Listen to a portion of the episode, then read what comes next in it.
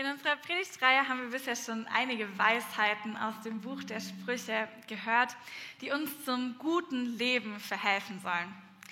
Die uns helfen sollen, gut mit uns selber umzugehen, gute Beziehungen zu führen, gut zu kommunizieren.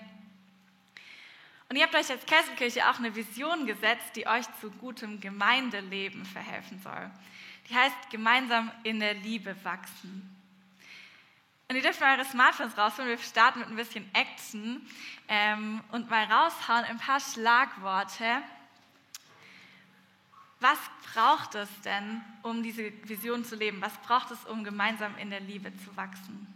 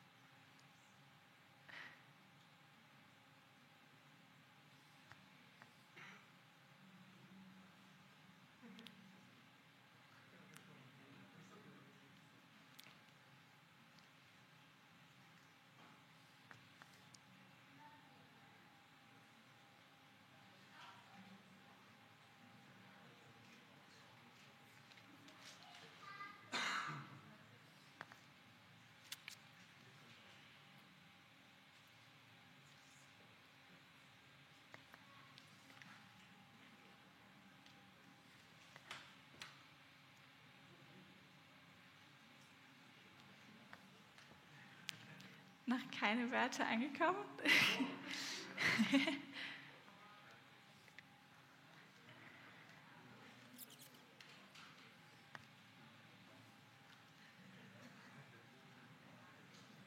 Sonst, wenn ihr die seht, ist auch cool. Dann sehen wir sie leider nicht hier vorne.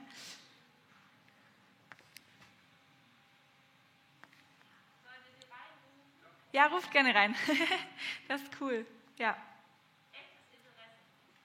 Echtes Interesse. Geduld. Annahme. Vertrauen. Ehrlichkeit. Ehrlichkeit. Zuwendung. Jesus. cool. Ähm, ah, okay. Also eine Riesenliste, ähm, vielen Dank fürs Mitmachen, an richtig guten Dingen ähm, und guten Werten. Gemeinschaft, Verständnis, Zeit, Kommunikation, Nächstenliebe. Da ist viel dabei. Und mir geht es so, ich weiß nicht, ob ihr das kennt, wenn ich so eine Liste sehe an guten Dingen und guten Werten, dann habe ich ganz schnell eine sehr intensive To-Do-Liste im Kopf. Das alles direkt anzugehen und in die Tat umzusetzen. Unser Predigtext für heute macht die Sache aber ein bisschen komplizierter. Es geht um ein Thema, über das Christen sehr gerne philosophieren und nachdenken, das aber irgendwie schwer zu greifen und vor allem schwer ist umzusetzen. Die Rede ist von Demut. Demut ist für mich so ein Mordsbegriff. Da steckt unfassbar viel drin. Wikipedia spricht sogar von Demut als der religiösen Grundhaltung des Juden- und Christentums. Und ich habe immer das Bedürfnis, ganz viel zu sagen, ganz viel zu erklären, möglichst nichts zu vergessen, wenn es um so große christliche Begriffe geht. Aber am Ende hat man dann oft doch irgendwie gar nicht so viel gesagt. Deshalb stelle ich mich dem heute nochmal und hoffe, ich kann ein bisschen Klarheit in die Sache bringen für mich und für euch. Aber lasst uns als erstes mal in unsere Lebensweisheit für heute gucken. In Sprüche 11, Vers 2 lesen wir, auf Übermut folgt Schande, bei den Demütigen aber ist Weisheit. Auf Übermut folgt Schande, bei den Demütigen aber ist Weisheit. Statt übermütig, sollen wir demütig sein. Allein in den Worten von diesem Vers steckt ganz viel Weisheit. Übermut. Ich finde, in dem Wort steckt irgendwie drin, dass jemand zu viel Mut hat, dass jemand zu viel an die eigenen Fähigkeiten glaubt, sich zu sicher auf sich selber verlässt. Übermütig sein, vielleicht auch eine Art Gesetzlichkeit. Wenn ich zu viel auf meine Leistungen schaue und zu viel auf meine Fähigkeiten setze, dann ernte ich Schande. Auf Übermut folgt Schande. Die NIV-Übersetzung verwendet für Schande im Englischen das Wort Disgrace, also quasi das Gegenteil von Grace, von Gnade. Wenn ich auf meine Leistungen setze, dann werde ich auch an meinen Leistungen gemessen. Dann sind meine Leistungen auch das, was am Ende zählt. Andersrum, wenn ich aber aus Gnade leben will und mit Gnade gemessen werden will, dann muss ich eben auf die Leistung von Jesus setzen auf sein Werk am Kreuz.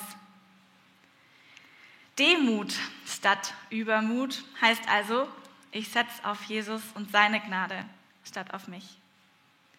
Demut ist also tatsächlich, wie Wikipedia das so schön gesagt hat, eine christliche Grundhaltung. Ich verlasse mich allein aufs Kreuz, ich verlasse mich allein auf Christus. Nicht auf meine Leistungen oder Fähigkeiten kommt es an. Demut ist pures Evangelium. Ich nehme mich zurück und ich lasse Jesus Raum und setze mein Vertrauen auf ihn. Dann werde ich mit Gnade, nicht mit Disgrace gemessen. Und das ist weise. Bei den Demütigen ist Weisheit. Ein relativ bekanntes Zitat von C.S. Lewis beschreibt Demut so. True humility is not thinking less of yourself, it is thinking of yourself less. True humility is not thinking less of yourself, it is thinking of yourself less. Echte Demut heißt nicht schlechter von sich zu denken, sondern einfach weniger an sich zu denken. Weniger an mich denken und stattdessen mehr an ihn, an Jesus. Es ist nicht Demut, sich schlecht zu machen, so wird der Begriff, glaube ich, oft missverstanden. Es heißt aber auch nicht, sich besser darzustellen, als man ist. Das wäre dann vielleicht Übermut. Demut ist ein realistisches Bild auf mich. Ich bin Sünderin. Ich bin Gerechtfertigte und Gerettete. Ich bin Kind Gottes. Fehlerhaft und befreit. Beides gehört zu mir und beides zusammen ist realistisch. Und beides zusammen macht mich abhängig von Jesus. Wenn Demut das ist, pures Evangelium, mehr Jesus, weniger ich, dann ist es nicht einfach Bescheidenheit. Dann weist Demut über sich raus. Dann ist Demut nicht das Ziel, auf das wir hinarbeiten sollen, sondern der Weg. Dann ist Demut nicht das To-Do auf deiner Tugendliste, das wir abhaken müssen, sondern Demut ist der Wegweiser, der auf Jesus zielt. Weniger ich, mehr Jesus. Er muss wachsen, ich aber muss abnehmen. Deshalb ist es unsere geistliche Grundhaltung. Die Mut hat gar nicht so viel damit zu tun, was wir tun, sondern warum. Es geht wie so oft ums Herz dahinter. Wie bei so einem Rennpferd, das Vollgas drauf losrennt und darin richtig gut ist, aber sich nicht vom Reiter leiten lässt.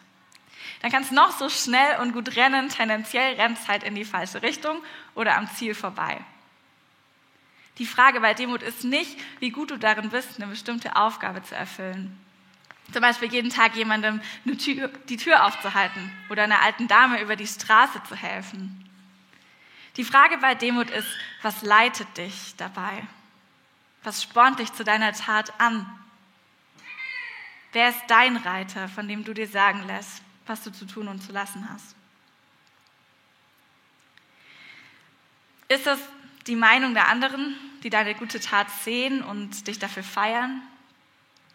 Oder sind es die vielen Regeln in deinem Kopf, die sagen, was gut ist und was schlecht, was du tun musst, um gut zu sein, um wertvoll zu sein, deine Religion? Oder ist es eben Jesus, die Person Jesus? Gott, der für dich ans Kreuz gegangen ist, unabhängig davon, was du tust oder nicht. Was lenkt dich? Oder besser, wer lenkt dich? Darum geht es bei Demut. Und das wird vor allem klar, wenn wir uns anschauen, wie Jesus selber mit diesem Thema umgegangen ist. In Matthäus 11 lesen wir, dass Jesus von Herzen demütig war. Von Herzen. Also Demut war seine Haltung. Und wir können noch mehr über Demut lesen, lernen, wenn wir in diese Rede schauen von Jesus in Matthäus 11. Zu jener Zeit begann Jesus und sprach, ich preise dich, Vater, Herr des Himmels und der Erde, dass du dies vor Weisen und Verständigen verborgen und es Unmündigen offenbart hast. Ja, Vater, denn so war es wohlgefällig vor dir. Alles ist mir übergeben worden von meinem Vater und niemand erkennt den Sohn als nur der Vater, noch erkennt jemand den Vater als nur der Sohn und der, dem der Sohn ihn offenbaren will. Kommt her zu mir, all ihr mühseligen und beladenen, und ich werde euch Ruhe geben. Nehmt auf euch mein Joch und lernt von mir, denn ich bin sanftmütig und von Herzen demütig. Und ihr werdet Ruhe finden für eure Seelen, denn mein Joch ist sanft und meine Last ist leicht. Niemand erkennt den Sohn. Niemand erkennt den Vater. Es sei denn, der Sohn Jesus will es dir offenbaren. Keine Erkenntnis ohne Jesus. Kein Ich weiß, wie der Hase läuft ohne Jesus. Niemand erkennt. Jesus betont sogar, dass es gut ist, dass die Erkenntnis vor Weisen und Verständigen verborgen ist. Und warum? Weil es einen klaren Auftrag an uns gibt. Kommt zu mir, lernt von mir. Nicht seid demütig oder seid weise, nicht tut Gutes, sondern kommt und lernt. Jesus ruft uns zu sich. Er wünscht sich Beziehung mit uns. In Verbindung mit Jesus, da können wir diese Erkenntnis empfangen, aber es geht Jesus nicht darum, dass wir alles wissen oder verstehen oder alle Verantwortung tragen oder viele gute Dinge tun. Es geht ihm in erster Linie darum, dass wir uns auf ihn fokussieren. Weniger ich, mehr Jesus. Ich muss abnehmen, er muss wachsen. Statt Übermut bietet er Sanftmut. Ich bin sanftmütig, sagt Jesus. Hör auf, dich zu übermuten und komm zu mir. Ich mute dir nur sanft zu. Ich trage alles für dich stellvertretend.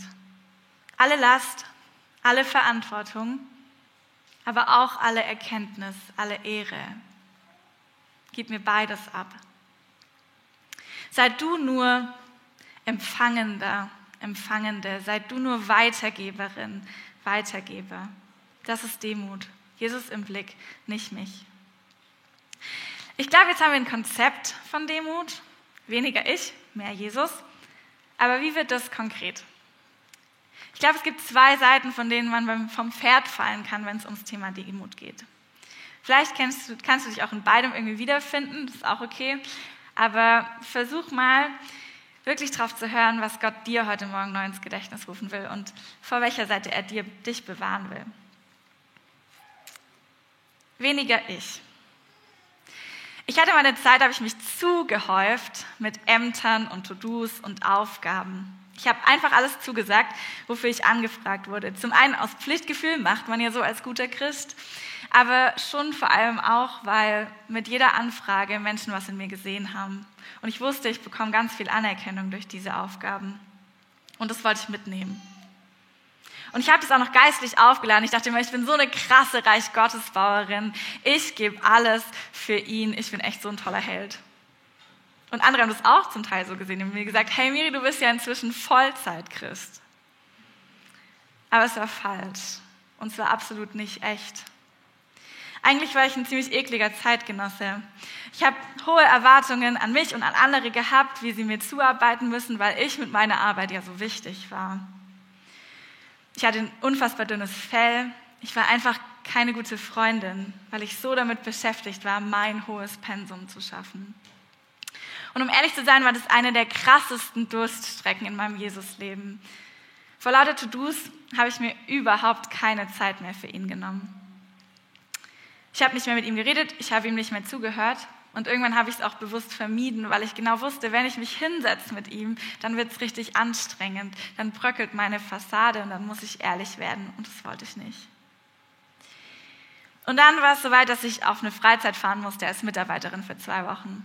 Und ich wusste, ich habe da nichts zu geben oder zu sagen. Ich weiß nicht, wie ich den Leuten irgendwas predigen soll, wie ich eine Kleingruppe leiten soll, wie ich Gespräche führen soll, wenn ich selber überhaupt nichts davon gerade lebe.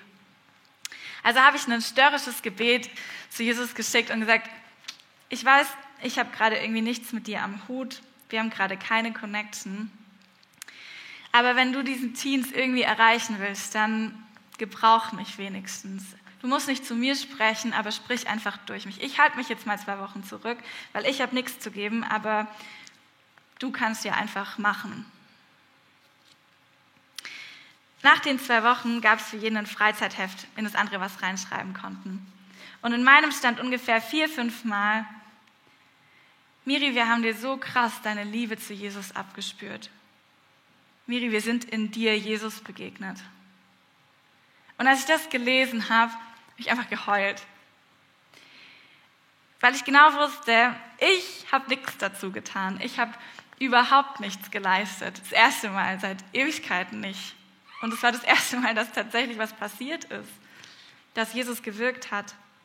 Und es war einfach nur Gnade. Und es war sein erster Schritt auf dem Weg, mich zurückzuholen. Ich wurde im besten Sinn des Wortes gedemütigt. Das ist nur ein Beispiel unter vielen, in denen ich mich wichtiger genommen habe, als ich sollte. Vielleicht fallen dir andere Beispiele als erstes ein. Wie du nur von dir geredet hast, als es eigentlich dran war, einem guten Freund zuzuhören wie du in der Debatte so sicher warst, dass du im Recht bist, dass auch egal war, was dein Gegenüber dir entgegnet. Wie jemand dir einen guten Ratschlag gegeben hat und du hast beleidigt reagiert oder einfach nicht drauf gehört, weil du zu stolz warst. Wie du immer wieder dich mit anderen vergleichst, um sicher zu gehen, dass du nicht ganz schlecht abschneidest in der Rangordnung. The list goes on.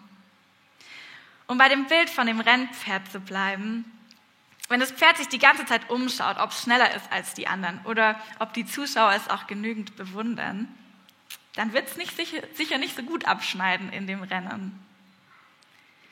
Wenn dir diese Situationen bekannt vorkommen, und ich glaube, jeder von uns kennt diese Situationen, wo wir uns zu wichtig nehmen, dann glaube ich, es kann uns helfen, diese Fehler ganz konkret vor Jesus zu bekennen. Nicht nur, weil man das so macht, sondern weil es eine krasse Befreiung sein kann, sich nicht mehr ständig um sich selber drehen zu müssen. Ich erlebe es auch als wahnsinnig anstrengend, alles auf mich zu beziehen, mich ständig zu fragen, wie ich dastehe, was andere über mich denken. Und statt diesem Stress bietet Jesus Ruhe. Und vielleicht könnte es uns helfen, wenn das nächste Mal so ein beleidigter, stolzer, neidischer, missgönnender Gedanke in uns hochkommt, den direkt Jesus abzugeben. Ich habe von einem Mann gelesen, der jedes Mal, wenn er einen Lob bekommt, in Gedanken eine Rose vor den Thron Gottes legt. Ich finde es simpel, aber so kraftvoll, sich bewusst zu machen, dass ich alles ihm verdanke und sich dadurch nicht von der Anerkennung anderer leiten zu lassen, sondern allein von der Anerkennung Jesu, weil dies dir sicher. Es hilft vielleicht auch gegen die Angst, zu kurz zu kommen. Also lass uns doch versuchen, jedes Lob mit Dank an ihn weiterzugeben. Und wenn jemand mich kritisiert, kann es, denke ich, helfen, das erstmal anzunehmen zu prüfen, sich vielleicht sogar zu bedanken und nicht direkt irgendwie zuzumachen, zu protestieren, mich zu verteidigen. Ich will mich einfach weniger wichtig nehmen. Ich will mich aus dem Spotlight meines Lebens nehmen und Jesus reinstellen, weil er verdient die Ehre, wir nicht. Es gibt aber auch die andere Seite, von der man vom Pferd fallen kann. Als ich meiner besten Freundin erzählt habe, dass ich über Demut predigen soll oder darf, meinte sie direkt, gefährliches Thema. Ihre Mama hat lange in der psychologischen Praxis gearbeitet, wo auch viele Christen und Christinnen hingekommen sind. Und die haben dann so Sachen gesagt wie, ich habe mich immer unter andere gestellt. Ich habe immer andere zuerst kommen lassen. Ich habe immer alles getan. Ich habe mich immer so engagiert. Ich habe immer zurückgesteckt. Ich habe dies und das gemacht. Ich habe nie an mich gedacht. Dabei waren sie so bitter und so am Ende ihrer Kräfte. Merkt ihr, wie viel Ich in diesen Sätzen vorkommt? Das ist nicht Demut. Wenn du immer nur gibst, wenn du dich immer nur selbst aufgibst in Perfektion, aber du füllst dich nicht mit dem, was Gott für dich bereithält. Du empfängst nicht aus seiner Hand. Du nimmst seine Demut, seine Sanftmut nicht an. Dann bleibt einfach Leere. Wer sich nur auskippt und Gott nie nachschütten lässt, der wird einfach leer. Davon hat niemand was und das ist genauso wenig demütig, wie sich erst gar nicht von sich selber zu befreien. Demut funktioniert nur mit mehr Jesus. Demütig bist du nur, wenn deine Demut dich zu deinem Jesus führt. Wenn das Rennpferd sich in den ersten Metern schon völlig verausgabt oder sich schlechter macht, als es ist und langsamer läuft, als es könnte, um aus Angst nicht anzuecken, dann ist es auch nicht der beste Weg zum Ziel. Kennst du diese bitteren Gedanken? Vielleicht wäre es dann dran, sich in der nächsten Woche bewusst Zeit zu nehmen, mal wieder nur drüber nachzudenken, was Gott für gute Gedanken über dich denkt. Und davon gibt es haufenweise in der Bibel. Was Jesus für dich getan hat, wie er dich beschenkt. Was passiert, wenn du ihn dir nicht nur mit erhobenem Zeigefinger vorstellst, wenn du ihn konkret nach seiner Ruhe fragst? Du darfst ihm all die Last, all die Verantwortung, all die To-Dos, die du dir aufgehalst hast, geben und dich füllen lassen von ihm. Und ich glaube, wenn du dich so richtig von ihm füllen lässt, bis du begeistert bist, bis diese Begeisterung für Jesus, diese Freude für seine Gnade, für seine Güte dich packt, dann verändert das ganz viel, weil es dann nicht mehr um dich geht, sondern um ihn. Und aus der Haltung raus, da können wir tun und anderen dienen, aber halt nicht ohne. Nicht ohne Jesus. Die Band darf langsam schon mal auf die Bühne kommen. Ich habe am Anfang gesagt, ich finde Demut echt kein leichtes Thema. Finde ich auch immer noch nicht. Aber weniger ich, mehr Jesus bringt es irgendwie auf den Punkt. Und um nochmal auf unsere Schlagwortsammlung von vorhin und auf die Gemeindevision zurückzukommen, ich glaube, was es vor allem braucht, um gemeinsam in der Liebe zu wachsen, ist Demut. Nur wenn ich aufhöre, mich um mich selber zu kreisen und auf Jesus schaue, kann ich auch seine Perspektive empfangen auf meine Mitmenschen. Nur wenn ich aus seiner Fülle schöpfe, bin ich frei von zu kurz kommen Ängsten und frei zur Liebe für andere. Nur wenn ich gefüllt bin mit seiner Liebe, dann kann ich wirklich selbstlos andere lieben. Wenn ich andere groß machen kann, ohne etwas zu verlieren. Ich kann dann freigebig sein, weil ich immer neu empfange. Sich von sich selber zu befreien und mit Jesu Liebe und Ruhe füllen zu lassen, ist radikal anders, was unsere Umwelt uns immer wieder predigt. Da sollen wir immer an uns selber als erstes denken. Und das macht es oft so schwer, aber ich glaube, umso kraftvoller, zuerst an andere zu denken. Für ein gutes Leben für ein gutes Zusammenleben. Und das heißt nicht, dass wir demütig sein sollten, um andere lieben zu können, weil das wäre wieder falsch verstandene Demut, sondern wenn du aus Begeisterung für Jesus oder einfach nur aus Neugier Zeit mit ihm verbringst, weil er es ist, dann kann das nach außen strahlen. Ein netter Nebeneffekt von dieser Beziehung sein. Deshalb, wenn du dir nur einen einzigen Action Step mit in deine nächste Woche nehmen willst, dann würde ich dir den hier vorschlagen. Nimm dir Zeit für deinen Herrn. Ist vielleicht unbefriedigend, weil das ungefähr der Action Step zu jeder Tugend sein sollte, aber es ist der einzig ehrliche.